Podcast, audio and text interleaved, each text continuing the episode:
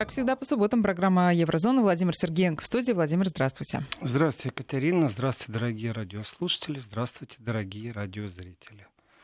О чем мы говорим сегодня? Ух, я был подловлен в среду, между прочим, здесь в студии вопросом о том, сколько зарабатывают немецкие депутаты, есть ли среди них миллионеры, ну и в таком духе. Я пообещал, что обязательно сегодня об этом поговорю. Вот с этого и начнем. Обязательно затронем тему новой волны, потому что как-то Украина затмила э, события в Европе, и практически никто не видит, как заново начинается антироссийская волна в СМИ, притом это достаточно, я считаю, это массивный удар, массивная бомбардировка по России. Россию обвиняют в дестабилизации. И я считаю, это очень важная тема, которую тоже обойти нельзя. Но начну с обещанного. Итак, э, система лоббирования в Германии достаточно гибка. И на прямой вопрос, зарабатывают ли немецкие депутаты миллионы, отвечаю, да, зарабатывают.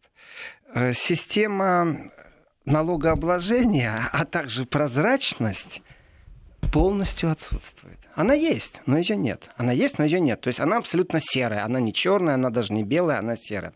Выглядит это так. Существует 10 шагов, как немецкий депутат может э, задекларировать свои доходы. Первый шаг это, например, я зарабатываю меньше тысячи евро в месяц или меньше 10 тысяч евро в год. Соответственно, десятая верхняя ступень. Есть такие так. депутаты, да? Конечно, почему нет? Нет, но имеется в виду не зарплата, депутатская, которая называется в Германии диетой, между прочим. Депутатская, они все на диете. Представляете, как мудро работают они с лингвистикой? Депутат на диете. Вот депутатская То есть диета... диета в э, обычном понимании немецком тоже этого слова. Конечно, диета только в случае, если представить э, приставку депутат, депутатская диета, то тогда это обозначает его содержание от государства, то есть все выплаты, которые ему положены, плюс на бюро содержание, то есть там нарастает от 12 тысяч евро и выше. Но интересным является другое. Интересно интересным является, если вдруг депутат заработал больше 250 тысяч, то он просто пишет, заработал больше 250. То есть 251 или 3 миллиона уже роли не играет. Но дальше начинается вообще самое веселое. Дело в том, что после того, как он написал, заработал больше 250 тысяч, на вопрос, а как ты их заработал, он может написать такую штуку. Клиент дал. И все. То есть общественность полностью купирована, неизвестно какая фирма, за что, за какие услуги. Он имеет право это делать и зачастую пишет клиент, в смысле мандат, э, в смысле анонимный источник, даже можно не открывать. Главное, задекларировал, то честно поступил. При этом э, очень интересно, знаете, вот низшая ступень меньше тысячи, она регистрируется, а вот верхняя ступень больше 250, то она какая-то очень даже странная. Дальше... Но подождите, вы говорили о том, что это не депутатская зарплата, то есть депутат это, это... имеет работать э, где да, угодно, да. он имеет право быть бизнесменом, да? Да. Э, при этом, конечно же, странно, если он с утра до ночи должен все-таки сидеть и заниматься э, представительскими полномочиями тех, кто его избрал, и отстаивать позицию тех, кто его избрал, ну, при этом нужно добавить, что не только тех, кто его избрал, ну, плюс партийную позицию, то, в принципе, очень странно выглядит, как же он может зарабатывать. И вот здесь вот оказывается, ну, целое темное поле, в котором мы видим номер э, вот так порядковый 1, 2, 3, 4, 5 до 10, топ-10 зарабатывающих депутатов Бундестага, это все правящая партия. Э, очень хорошая таблица. Кому не лень, может залезть в интернет, набрать, сколько зарабатывают депутаты. И они будут там перекинуты на страницу, где рассказывают именно об вот этой диете депутатской. Ни в коем случае не о том, как они э, в свободное от депутатской работы время подзарабатывают еще.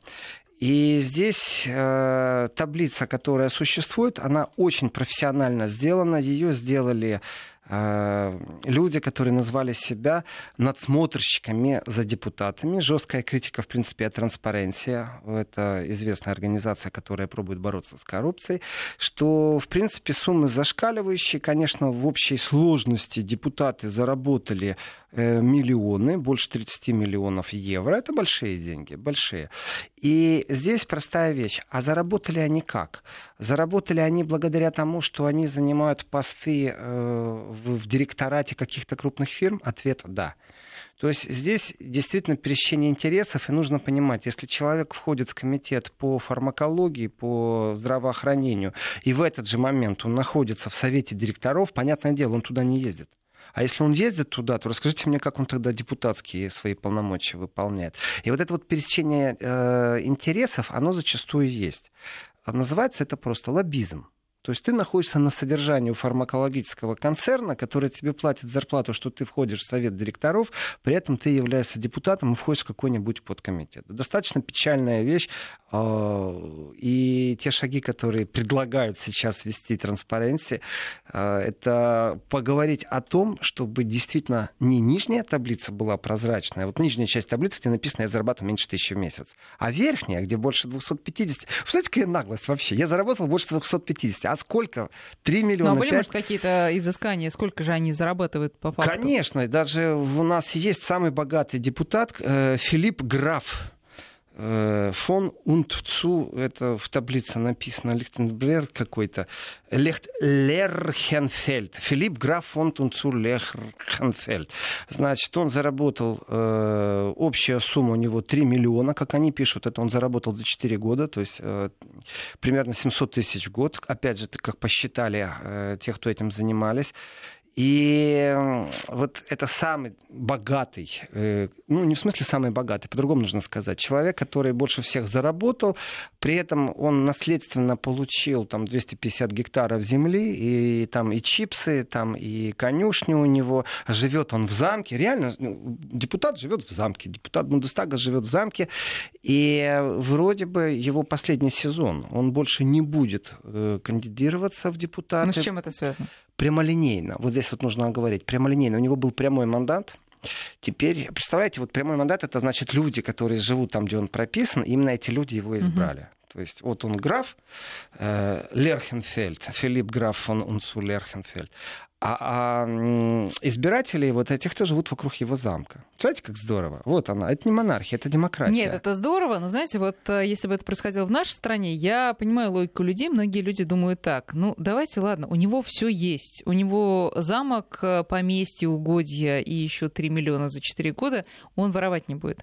А в Германии те же посылы? Нет, абсолютно не те же. Бунтов нет давно уже, но посылов, что он воровать не будет, как раз нет. В Германии посыл в другом а, — раскрывать доходы. Так вот, как раз в случае с Лерхенфельдом, Филиппом Графом, с ним как раз все в порядке, потому что он действительно получил наследство, огромнейшее наследство, он вступил в права этого наследства, и, ну, если у тебя есть земли, которые приносят доход, из картофеля делают чипсы, ну, давайте так, ну, это производство, и ты стал еще и депутатом. То, что он живет на широкую ногу в замке, он не обязан переезжать в коммуналку, притом это наследство. Он не будет кандидироваться, но по партийным спискам он идет. По партийным спискам он из партии не ушел. Это правящая партия э, ЦСУ, это Христианский союз, это те, кто в Баварии, которая сестринская партия, партия Меркель. Э, он идет под номером 65, это значит, что он ну, шансов практически не имеет стать депутатом, а почему-то от прямого мандата он отказался. Ну, не знаю. На втором месте его же коллега, ну, уже из христианско-демократической э, партии, это значит партия Меркель, Реринг, он заработал чуть-чуть меньше, аж на 30 миллионов на, на 300 тысяч. Там тоже больше 3 миллионов евро. И вот эта непрозрачность, что они пишут, клиент, мандат, пожертвование, она является несправедливой. Дальше нам ни о чем не говорящие имена, целый список. И, и я посмотрел вот раз, два, три, вот если листать, сейчас я довожу, пока появился кто-то из другой партии под номером 23, это демократы, то есть первые 22 места относятся только к правящей партии. Лоббизм или не лоббизм? Лоббизм хорошее слово или лоббизм плохое слово? Ну, давайте так. Вот существует бизнес, имеет свои интересы. Бизнес зачастую готов играть грязно. Ну, понятное дело, и взят куда-то или еще что-то в таком духе. Э, тогда нужно купировать пересечение интересов. Если я произвожу э, ветряные мельницы, генерирующие электроэнергию, то вряд ли будет справедливо, если я буду входить в комитет, который выделяет госфинансирование из бюджета на ну, субсидии на производство этих мельниц. Это пересечение интересов. Для того, чтобы понимать, получая я зарплату из фирмы, которая занимается страхованием людей, страхованием жизни людей, медицинским страхованием, и вхожу в комитет по здравоохранению, это уже пересечение интересов. Сразу же. Это человек, в принципе, должен терять мандат. Ну, а это контролируется по факту? Так вот, непрозрачность безумно сильная. Есть пару случаев, когда, понятно, они пишут, где они, когда они входят в совет директоров, оно видно. Фармакологическая фирма или там швейцарский банк ХНБ. Ну, то есть это открытые данные просто. Открытые данные. Но когда они просто записывают, они это депутаты Бундестага, когда они просто пишут, что э, им клиент выплатил определенную сумму, ну, извините меня, знаете, э, вот открыто, когда Э, Бундестаг вице-президент. Э, это такая должность очень сильная. Э, конкретно мы говорим, это Ула Шмидт, партия демократов. Она заработала на том, что она входит в совет директоров швейцарского фармакологического, Швейц... вдумайтесь, швейцарского фармакологического церма Зигфрид Холдинг, акционерное общество в месяц вроде бы небольшая сумма от 3500 евро до 7000 евро. Почему такой разброс? А очень просто. Потому что в этой графе, где сказано, что я зарабатываю там больше 250 тысяч в год, там же это все-таки 10 ступенек, и одна из ступенек может говорить, я заработал между там 100 э, тысячами и 130. Соответственно, из этого мы э, вычисляем, сколько в месяц. Поэтому и разлет такой, то ли 3 тысячи, то ли 7 тысяч ну, давайте так. Представьте себе любого политика, который это спикер Госдумы, если сравнивать, и он официально входит в совет директоров. Ну, это в каждой стране должно быть законодательно отрегулировано. Главное, чтобы он не входил хотя бы в подкомитет. Если он договорился с коллегой, ну, по крайней мере, уже через руку, уже договариваться надо. Нету прямого влияния на какие-то субсидии. То есть, в принципе, критика безумно сильна по поводу э, фармакологических концернов, которые лоббируют себя. Вы знаете, это очень интересная тема, при том глубокая, Почему? Потому что э, то, как зарабатывают фармакологические концерны, настолько непрозрачно и непонятно, что с этим могут сравниться только, наверное, бриллианты. Э, если оружие все понятно, государство произвело, государство продало, то в случае с фармакологией безумно тяжело. Почему? Потому что большие концерны говорят, что они инвестируют деньги в изучение, э, и научные исследования, которые они проводят, они не приводят вот прямо сейчас к какому-то успеху. Это надо финансировать. Соответственно, это финансирование перекладывается на прибыль э, концерна. И самые известные примеры это, например, лекарства от ВИЧ, от СПИДа, которые в Африке э, продают по цене доступной. Ну, сколько времени прошло? Вначале их продавали по европейской цене, и если в случае Европы медицинская страховка вмешивается или среднестатистическая зарплата может позволить человеку, ну, по крайней мере, как-то эти лекарства приобретать, то понятно, что в стране, в которой от голода умирают люди, никто не сможет себе позволить это лекарство. Они продавали именно по тем же самым европейским ценам, требуя определенных определенную субсидию от государства, если они на внешнем периметре будут продавать по другой цене, боясь реэкспорта. То есть, ну, что мимо таможни контрабандой провезут. И в этом отношении лоббирование фармаконцернов, оно полулегальное, я бы так сказал. И, в принципе, насколько вообще лоббизм правильный. Ну, давайте тоже правду скажем. Вот есть бизнес, например, вы хотите построить, э, ну, давайте возьмем гостиницу на заброшенном берегу. И есть активисты, которые представляют силы зеленых, партию зеленых, которые говорят, что там уникальные сосны растут. Где правда? Вы не знаете правды, я не знаю правды. Вы представитель зеленых, я представитель, например, э, свободных демократов, которые эту гостиницу с удовольствием бы построили, получили пожизненный там э, пентхаус пользования, ну так, бесплатно вроде бы как. Так вот, правда какая? Ведь нужно комитеты создавать, комиссии, которые действительно взвесят и экологическую сторону модели, и не экологическую. И тут начинается. Экологические э, лоббисты говорят о том, что вы обязательно должны именно здесь заказать экспертизу, будь она столько. Экспертиза — это не бесплатная вещь. Это не значит, что активисты пришли, сфотографировали. Нет, это действительно научный труд, такой толстый будет.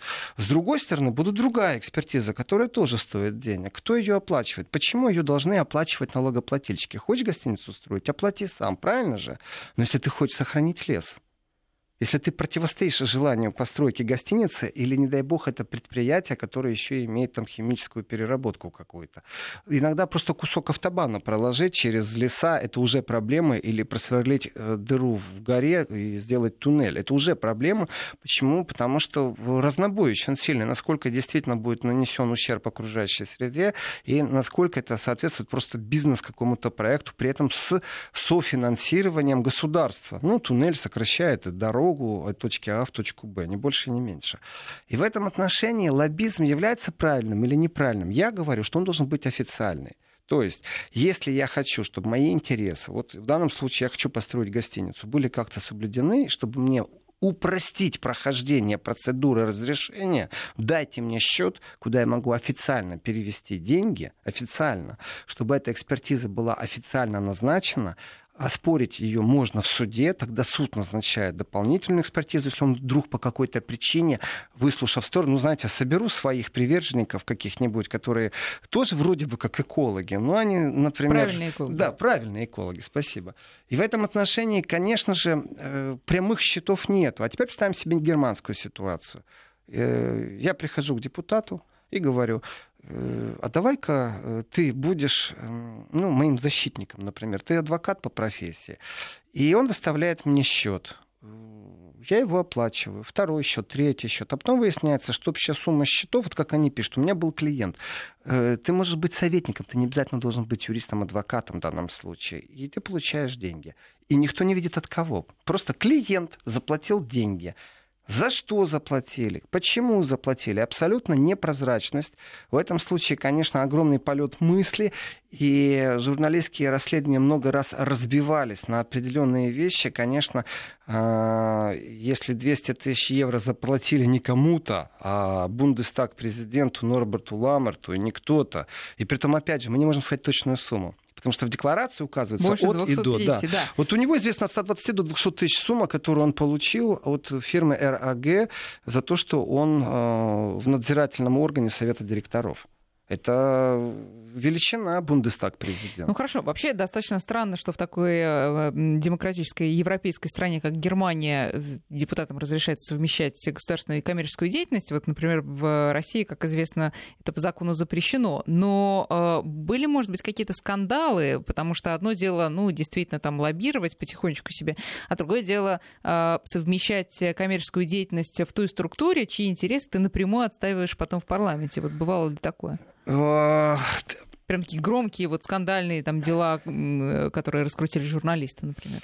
Э, значит, из, из всех вот этих громких дел и всех деклараций, дело в том, что скандалов практически нет.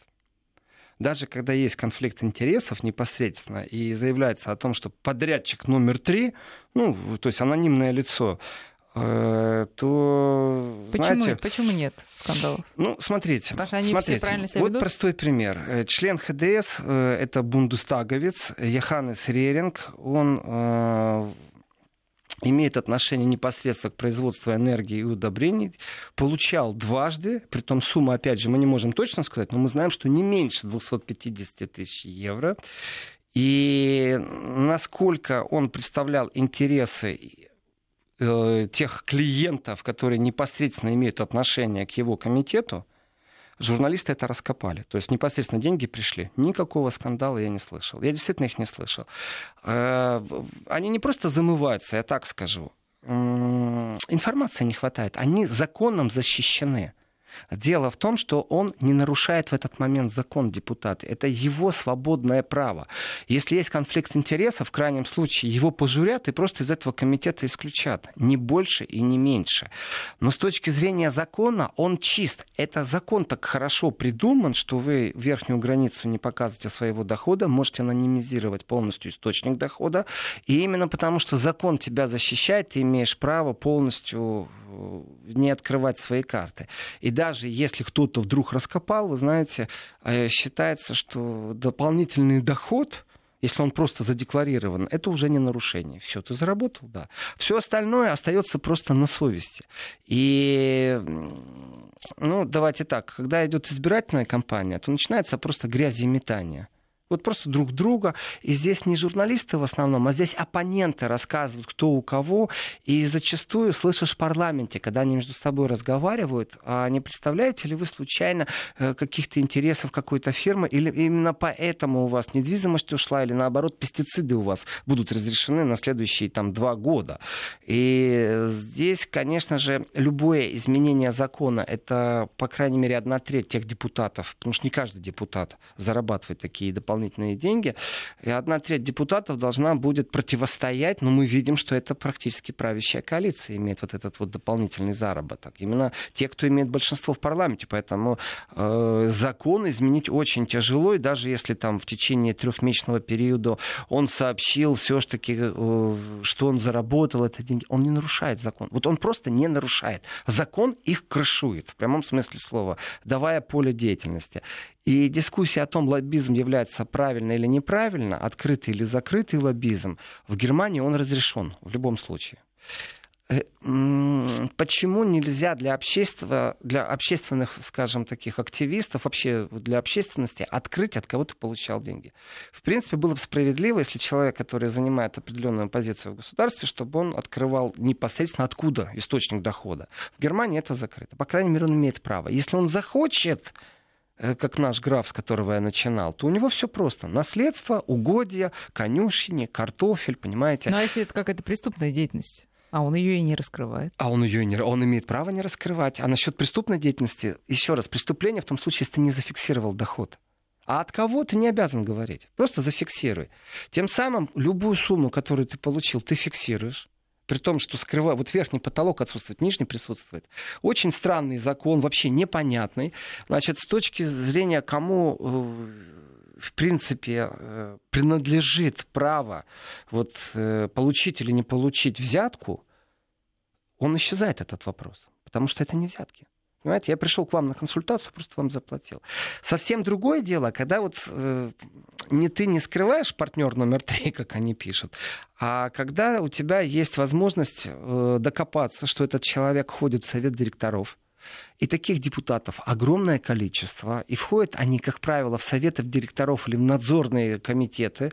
Вот этот список этих фирм, которые занимаются, и банков, которые они есть, это вот на первом месте у нас стоит э, банк Сафра Сарацин, потом мы видим страховки, медицинская страховка, страхов, страхование жизни, нюн, нюнбергское страхование. Это достаточно крупное а, акционерное общество. Мы видим Райфайзен, это в России известно как банк. Э, и вот в этом отношении, понимаете, насколько политика зависит. Если у меня список из первых 22 э, депутатов, кому очень интересно, это abgeordnetenwatch.de, можно зайти и найти это исследование. Притом самое интересное, что когда в среду меня спросили, именно в среду появилось это исследование. Mm-hmm. Ну хорошо, а можно предположить хотя бы среднюю зарплату. Я понимаю, мы не знаем верхних цифр, но мы знаем хотя бы количество депутатов, э, я так понимаю, у которых больше 250, и можно от этого посчитать, ну, в среднем э, депутат сколько получает? Э, нет, э, вы имеете в виду сейчас этот вот не депутатская диета, а, то, что я зарплата. имею в виду все вместе. А, все вместе, но доход у некоторых доходит э, на скидку еще раз 15 на 12 на 50, плюс еще чуть-чуть, получается его официальная зарплата от 12 до 15, ну, плюс расходы там покрываются в месяц тысячи евро от 12 до 15, плюс доход среднестатистически получается Сколько около, этих депутатов, которые больше 250 получают? Так, от... все очень просто. Открываем список и смотрим. Вот здесь вот у меня стоит э, 24 депутата. Может, я еще а плохо таблицу сколько? открыл. 24 это те, это которые зарабатывают в месяц. Столько. Да. В а месяц. всего сколько депутатов в парламенте? 670, 700. Так, мы наши духе. подсчеты продолжим после новостей.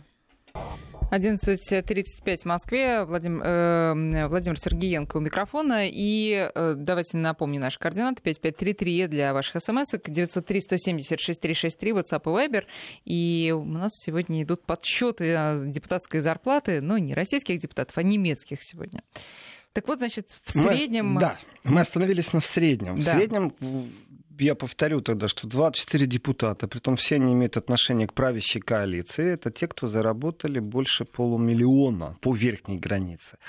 Ну, потому что мы не знаем. А нижняя граница у них по-разному колеблется, и там у всех, грубо говоря, плюс-минус 300 тысяч. Вот так вот, если очень грубо говорить. А, для тех, кто интересуется политикой и кому не чуждо имя Сары Вагенкнехт, это все-таки партия левых, яркий оратор, который очень сильно критикует НАТО, капитализм, империализм. Она находится под строчкой 99, и ее заработок, опять же, нам неизвестно, составил 43 тысячи это минимальный порог и максимальный 101 тысяча. То есть мы не знаем. На самом деле смысл того, что вот в цифрах, я считаю, большой правды нет, а есть правда в подходе к тому, что, что происходит. И есть фонд Отто Бреннера. Этот фонд э, достаточно близок к движению профсоюзов по своей философии, я бы так сказал. Да, и вообще он близок к профсоюзной деятельности. Так вот, э, предлагают некоторые моменты исправить. И предложение какое? Создать реестр лоббистов. Очень просто чтобы вообще легализировать полностью понятие взятки. Я скажу так, опыт мой, э, правда, это личный опыт, при том, что это не год и не два работы с депутатами Бундестага. Есть депутаты, которые прям катастрофически, панически относятся к тому, если ты рассчитаешься за ужин. Ну, не дай бог, кто-то увидит, а еще скажут, что это взятка. Я уже молчу про то, что э, существует неписанный кодекс, например, о финансировании отдыха, транспортных услуг, ну и прочее, прочее, прочее. И в этом отношении, конечно же, есть фанаты, которые действительно не возьмут ни копейки. И для них это вот прям состояние паники у них начинается, если ты кошелек достанешь. Действительно. И есть другие, которые говорят определенные вещи. У тебя появились лишние деньги, которые ты бы хотел пожертвовать. Вот тебе номер счета благотворительной организации, которая занимается помощью людям в Африке, беглым христианам, э, ну, которые ну, отлично, из Сирии убегали во время бомбардировок в противостоянии исламскому государству. И куда они девались? Вот были монастыри, которые им помогали. Есть фонды. Переведи вот туда, если у тебя лишние деньги. Они опять же не берут. Я считаю, что это благородно в первую очередь. Вот такое, такие взаимоотношения. Появились деньги, мне хватает моей депутатской зарплаты. Э, если надо, я у государства попрошу денег, если мне нужно на проведение какого-то мероприятия. И тем самым сразу же отсекаются попытки э, не лоббизма, а взяточничества. Лоббизм при этом остается. Это не значит, что он тебе не помогает. Если вы начнете сегодня лоббировать, например, проблем украинцев, которые э, нуждаются в, дополнительном, в дополнительных медикаментах, и их можно привезти из Европы, и эти украинцы находятся э, на территории Донбасса и Луганска, это тоже будет лоббирование. И, в принципе, чтобы это провести, вот представьте себе, что нужно сделать, чтобы государство выделило какой-то там э, процент из бюджета, то это лоббирование. Это честное лоббирование. Поэтому нельзя все лоббирование сводить э, к какому-то взяточничеству. Но, тем не менее, если посмотреть на депутатов, и мы исходим из того, что практически топ-10 это однозначно правящая коалиция, и что они находятся в связке с крупными концернами, либо в наблюдательном совете, либо вообще в директорате, то получается это большой бизнес имеет своих представителей просто парламенте страны, не больше и не меньше. Соответственно, если ты это понимаешь, то ты можешь и функционировать. Это просто изучаешь и смотришь. Интересует развитие фармакологической э, индустрии? Вперед! Вон, депутаты прям, которые на зарплате. Соответственно, тогда мы и видим присутствие других депутатов, которые приезжают на открытие заводов и прочее. Вот. Но в среду прозвучал еще один вопрос. А что у нас с министрами, которые в Германии работают? Есть ли у них дополнительные доходы? Здесь еще хуже. Если депутат Бундестага должен зафиксировать в течение трех месяцев э, у председателя Бундестага, скажем так, сколько он заработал, то в случае с министрами у нас вообще темный лес. Действительно, просто темный лес. Мы не забываем, что есть еще такое понятие лекции. И есть фирмы, которые занимаются посредничеством. Если Билл Клинтон читает лекцию, у него оно будет стоить 100 тысяч долларов. Вот минимум. Его приглашают редко, но метко. Десять раз пригласили в год, вот вам, пожалуйста, один миллион. Э, в Германии поскромнее гонорары, конечно, но точно так же известно, что председатель партии э, свободных демократов ездит с лекциями, все в порядке, и тарифы меняются от 25 до 35 тысяч евро. Это заработок. Насчет министров информации нет. То есть, э, когда они были депутатами, информация была. Как только они стали министрами, э, практически больше То нет. есть они не должны декларировать ничего? А, они должны, нет, в любом случае они должны, но они не обязаны э, предоставлять отчет для общественности, чтобы это было доступно всем. И в этом отношении, конечно, большое поле для деятельности. Те, кто против вообще лоббистской деятельности как таковой, я считаю, что она должна быть просто легализирована. И так как я считаю, это огромное количество людей, огромное количество депутатов, которые не скрывают своих доходов. Э, среди партии левых известный человек, это Георг Гизи, он э, номер один по заработку, но нужно тоже сказать, что Георг Гизи это не только яркий человек, который занимался реструктуризацией партии после того, как э, социалистическая партия Восточной Германии попала очень сильно под общественный пресс, под политическое сопротивление. То есть им легализация обошлась достаточно большой кровью и дорого. В прямом смысле слова тоже. И Гизи блестящий юрист, это звезда просто юридического дела, берлинец. Э, вот как раз он, как юрист, зарабатывая и легализируя свои гонорары, я верю, что это не лоббирование что это, в принципе, сопровождение клиентов, как юриста, как советника. И главное, что он это э, фиксирует. А вот когда мы видим банки, когда мы видим акционерные общества, когда мы видим химические, фармакологические концерны, там, конечно, много вопросов возникает. Но тут вопрос главный возникает, э, к слову, верю, понимаете? Получается, что все э, отношение общества к своим депутатам и там, к министрам основано на доверии, что не есть правильно. Оно должно быть основано на контроле в том числе, а контроля, получается, нет. Да, Абсолютно точно. Контроля нет. Мало того, что... А, а как так могло получиться? И, ну, нет, ли, и ну... нет ли дискуссии о том, что надо пересмотреть немножко законодательство? Ну, вот первая дискуссия вот есть, но вы понимаете, э, те советы, которые дает э, какой-то фото Бреннер, он не имеет никакого отношения к правительству. И советы, которые они дают, понимаете, сделать э, полностью открытым реестр лоббистов для того, чтобы это воплотить в жизнь, нужно большинство в парламенте. В данном случае просто депутаты давным-давно придумали законы, по которым они живут, и они их не смещают, ограничивая э, общественный контроль. В принципе, давайте по-честному скажем, э, я согласен и солидарен с теми, кто открыл эти данные, тем, кто анализировал эти данные, что близость между бизнесом и депутатами это угроза демократии. Извините, а это как это утечка была или добровольно нет, открыли? Нет, это они просто стали работать над тем, что можно от, в открытых источниках получить. Угу. Потому что сколько они зарабатывают, и принцип это открытый источник. Э, а вот откуда, это уже никто не знает. Да. А если знает, то это, как правильно, лоббирование. Так вот, э, является ли это угрозой демократии? Или не является? Вот те, кто составляли этот список, те, кто его открыли, те, кто пробует э, контроль за депутатами общественный провести, они считают, что это абсолютная угроза демократии. Они считают, что, во-первых, первое, первое их предложение, что нельзя размывать доход, ну, мол, мы не знаем ни, веж... ни нижнего порога, ни верхнего, а вот между чем и чем. Э, что нужно точно до копейки сообщать доход. Это первое. Второе, что они считают, что, конечно, нужен реестр всех лоббистов, и тогда можно ну, знаете, как-то реструктуризировать совсем другой подход. Тогда лоббисты должны не лично с кем-то входить в контакт, а лоббисты тогда могут э, просто разговаривать с комитетом или подкомитетом. И если в комитете, в подкомитете поменяются депутаты, лоббисты все равно будут разговаривать с этим комитетом, а не с личностями, которые в нем есть. Это достаточно четкое требование. Я считаю, что оно невозможно на сегодня. Это годы пройдут, если это будет введено. И, конечно же, э, третье, что предлагают э, вот эти исследователи, чтобы вообще запретили лоббизм как таковой. Ну, то есть э, легализацию взяток. То есть я пришел к вам, дал вам деньги, а вы записали. Я получил, не указывая источника. Это легализация взятки.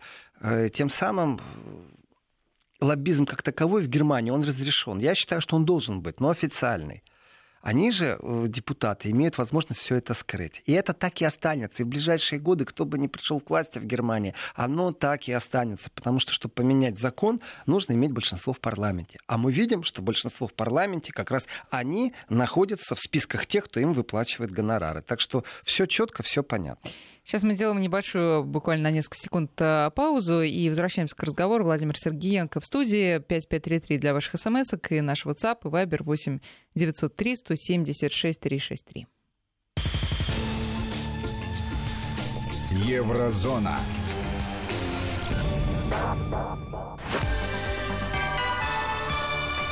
Вести ФМ. Вот нам Татьяна тут пишет, лоббирование должно быть бесплатным, а за деньги он будет продавливать законы, с которыми даже сам может быть не согласен. У нас это просто и правильно называется коррупция. Интересно, лоббирование вообще бесплатно может быть? Может. Конечно же, может, Татьяна, я полностью с вами согласен. Э, законы, которые запрещают брать чиновникам подарки больше 5 евро, то есть букет цветов уже нельзя брать. Я уже молчу про золотую ручку или позолоченную. А если взял, зафиксируй, мало того, ты имеешь право вернуть их в определенный момент и сказать раскаяться. И не несешь наказание, если ты раскаялся э, во взяткобрательстве. А тот, кто тебе эту взятку давал, отвечает, между прочим, по закону. Чиновник защищен в этом отношении в Германии.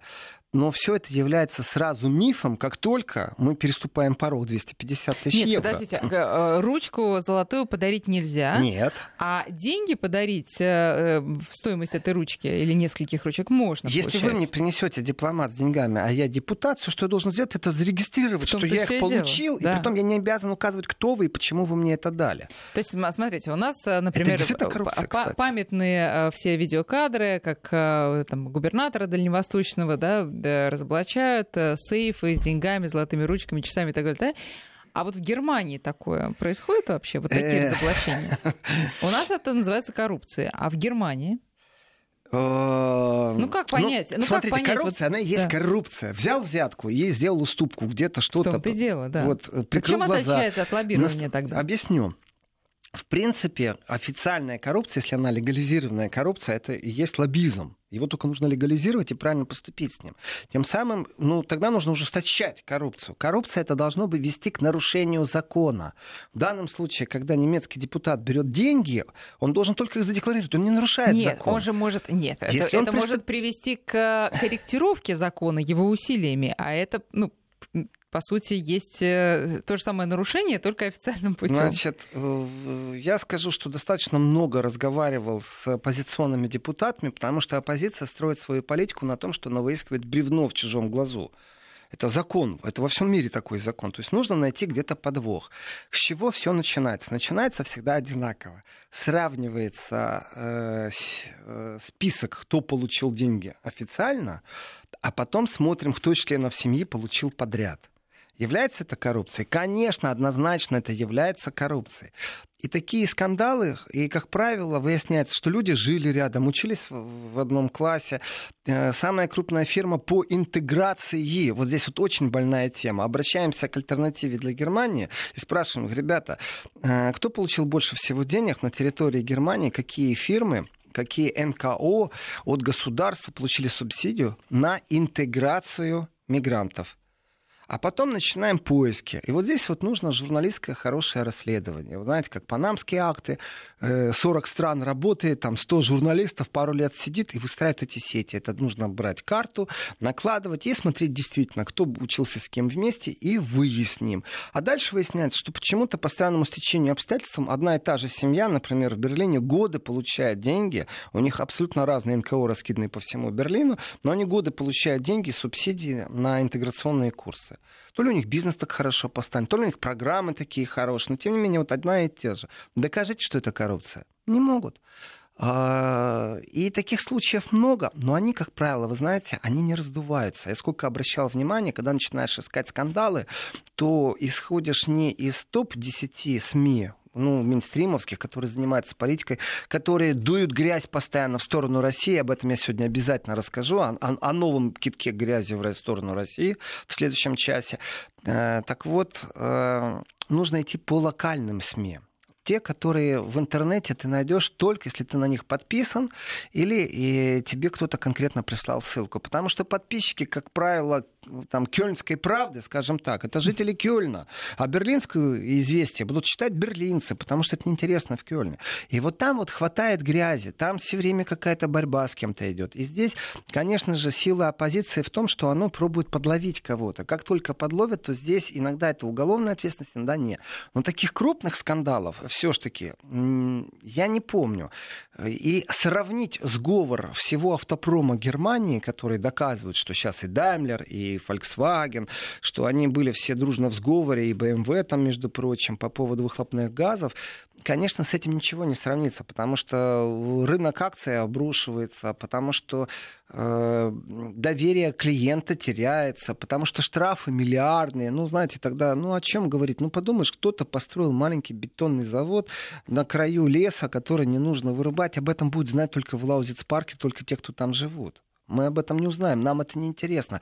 Дело в том, что э, внешние СМИ, уже если так говорить по-честному, руку на сердце положив, то они не имеют поддержки внешних СМИ. Вот сколько я сравнивал систему скандалов и развития скандалов в российских СМИ и там немецко-австрийских СМИ, польских СМИ, всегда одно и то же. На помощь российским СМИ, которые абсолютно локальные, проблема какого-то края, региона, она не является федеральной, она не является межгосударственной, она ни в коем случае не является геополитической проблемой. Вдруг они начинают говорить, и так громко западные СМИ, которые представлены в России на русском языке или в интернет-пространстве. Вопрос, а чего это вдруг вы поддерживаете такой вот, ну, локальный скандальчик? В принципе, вот вам ответ, вот вам Russia Today, которая может сделать то же самое на вашем же языке. В принципе. Но маленькие коррупционные скандалы, они действительно никого не интересуют в Европе. Вот сколько раз с этим сталкивался, они все тонут вот там внизу.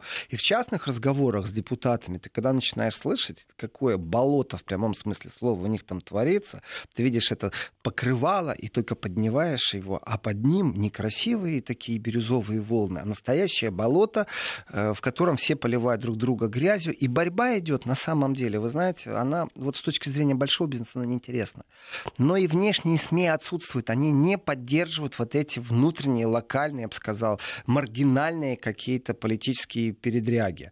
И в этом отношении только когда что-то огромное и крупное всплывает, ну тут всплывает э, совсем другое дело. Вы знаете, журналистские расследования, например, присутствие концерна Бибраун на территории Украины. Знают или не знают, что фальшивые картуши продают под э, диализ, который они аппаратуру поставляют? Вот знают или не знают? Я говорю, что знают, потому что э, количество репортеров, которые занимались, источников, которые об этом сообщали. Было огромное количество. Обращения в Бибраун, они каждый раз благодарили о том, что они ответят или не ответят. Э, они в контакте со всеми журналистами. Звонили журналисты из многих газет, притом из таблоидов, крутых таблоидов, переспрашивали информацию, переспрашивали источник. И что? Владимир, знаете, Через вот, два года все это закончилось. Вот интересная тема. Я предлагаю, сейчас мы делаем небольшой перерыв, а потом вернемся и, может быть, еще поподробнее об этом поговорим.